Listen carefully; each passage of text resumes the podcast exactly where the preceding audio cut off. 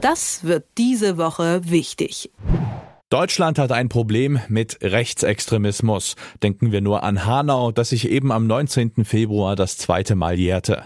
Die Liste rechtsextremistischer Anschläge, Morde und Delikte wird lang und länger, aber irgendwie wird man das Gefühl nicht los, dass Rechtsextremismus nicht so engagiert angegangen wird, wie es vielleicht nötig wäre. Woran liegt das? Fehlender politischer Wille, strukturelle Probleme oder ist es was ganz anderes, vielleicht schwer greifbares? Darüber unterhalte ich mich mit dem Herausgeber vom Tagesspiegel, Stefan Karsdorf. Schönen guten Morgen. Schönen guten Morgen nach Leipzig. Hallo.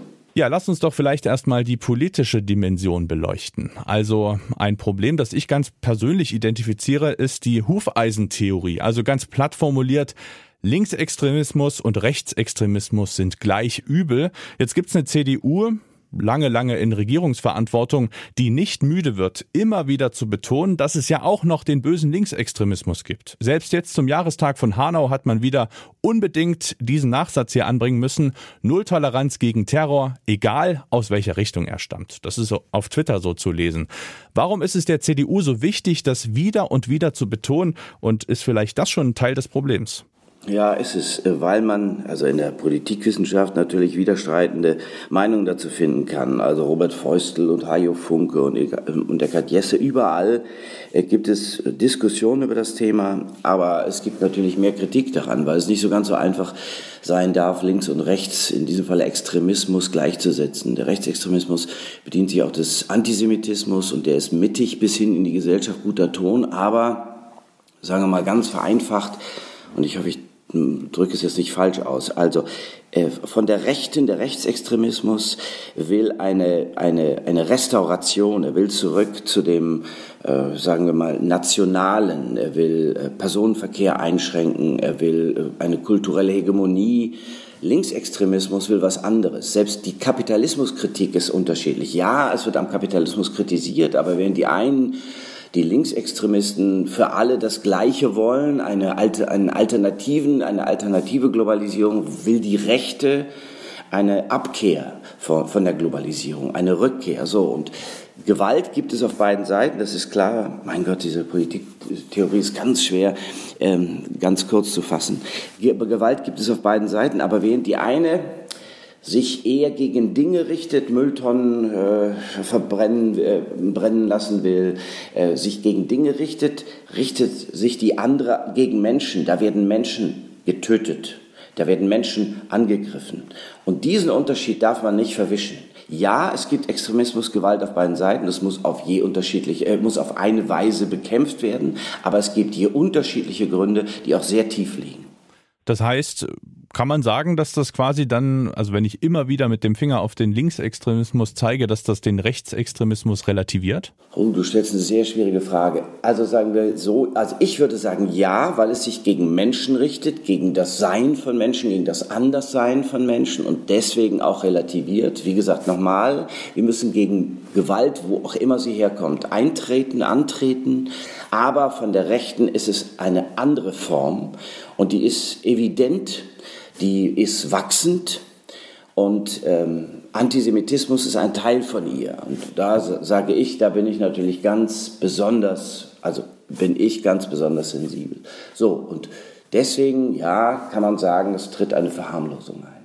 So, dann gibt es auch noch strukturelle Probleme. Da denke ich mal an den Verfassungsschutz, der mit Hans-Georg Maaßen von einem ja mindestens Rechten geleitet wurde, oder Teile der Exekutive, die auch durch rechtsextreme Tendenzen auffallen.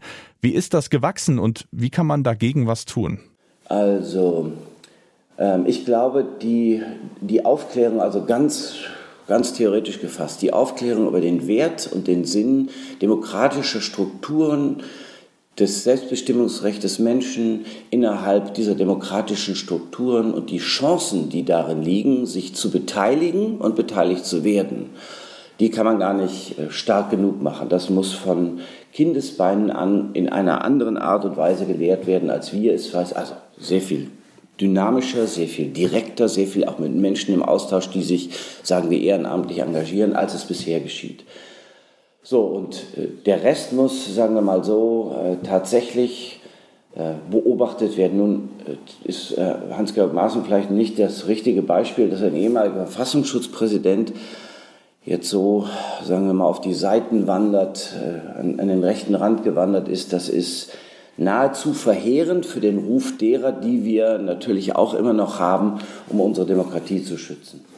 Siehst du in der neuen Bundesregierung ein Bestreben, das dann wirklich auch ernsthaft mal anzugehen? Und wenn ja, gibt es da Persönlichkeiten, von denen du denkst, dass die das auch wirklich vorantreiben könnten? Ja, das glaube ich. Also äh, Nancy Faeser, die neue Innenministerin aus Hessen. Wir haben ja jetzt neulich zwei Jahre Hanau wieder äh, in, in die Blätter gerückt, ins Bewusstsein gerückt. Und Nancy Faeser ist eine ganz klare, erklärte Gegnerin des Rechtsextremismus. Und nicht, dass es ihre Vorgänger nicht auch gewesen wären. Aber ich denke, sie kann zu einem Signum ihrer Amtszeit machen, dass sie diesem Kampf gegen den Rechtsextremismus eine neue Bedeutung verleiht. Also Waffengesetze zu verändern, damit Menschen nicht an Waffen kommen, um andere Menschen zu töten oder zu verletzen. Sie kann, sagen wir mal, die Strukturen angehen, gemeinschaftlich mit den Ländern sehr viel klarer, sehr viel klarer äh, gegen diese Strukturen angehen. Wir haben ja gesehen, dass ähm, also auch in polizeilichen Zusammenhängen rechtsextremistische Strukturen sind oder mindestens Menschen, die so reden und dass man die da finden kann. Und äh, da wurde ein, ein, Netzwerk aufgedeckt, 13 von 15 ermittelnden Beamten waren auch in Hanau tätig. Ja, du lieber Gott, da muss es viel mehr Austausch unter, unter, unter den Ländern mit dem Bund geben. Da ist die Kommunikation zu stärken, da ist überhaupt die Kommunikation im Land zu stärken, damit man bei Taten schneller eingreifen kann. Also ich glaube, da kann Nancy Faeser tatsächlich einen Schwerpunkt setzen. Ich denke da auch an die Waffengesetze. Genau, Waffengesetze ist ein guter Punkt. Ist es zu einfach, in Deutschland an Waffen zu kommen? Also Lübcke, Halle, Hanau, überall waren Schusswaffen im Einsatz. Ja, finde ich schon. Also sagen wir mal so, die Abgabe von Waffen ist ja nicht so, dass man da hingeht. Man muss ja einen Waffenschein haben. Ähm, also man kann nicht einfach hingehen und sagen, wie in Amerika unter dem Tisch vielleicht, aber nicht so einfach eine Waffe erwerben. Nein, aber ich bin der Meinung, dass es dass es noch viel schwieriger sein muss. Also ich finde psychologische Gutachten und Tests und zwar in einer bestimmten sagen wir, Serie und Reihenfolge und auch äh, immer mal wieder wiederholt halte ich für absolut zwangsläufig. Auch die Lager von Waffen, von Munition bei Sportvereinen und anderen, das halte ich auch alles für richtig. Ich glaube, dass wir da sehr viel genauer hinschauen müssen und dass man sich sehr viel genauer wird erklären müssen, wenn man eine Waffe haben will. Warum will ich sie haben? Bin ich überhaupt geeignet? Gibt es ein psychologisches Gutachten, das mich gewissermaßen ähm, befähigt dazu, eine Waffe zu erwerben? Wenn das alles noch einmal betrachtet wird, dann wird es nicht ganz so einfach, nicht ganz so einfach sein, solche Taten zu begehen, wie sie ja eben begangen worden sind. Also, dass junge Menschen so einfach an Waffen kommen, ja, im Darknet, aber auch da sage ich, auch da muss man tatsächlich durch Ermittlungsarbeit und durch dann möglicherweise angepasste neue, auch gesetzliche Maßnahmen ran, damit das erschwert wird. Die Einschätzung von Stefan Karsdorf, dem Herausgeber vom Tagesspiegel. Vielen Dank für deine Zeit. Danke auch. Das wird diese Woche wichtig.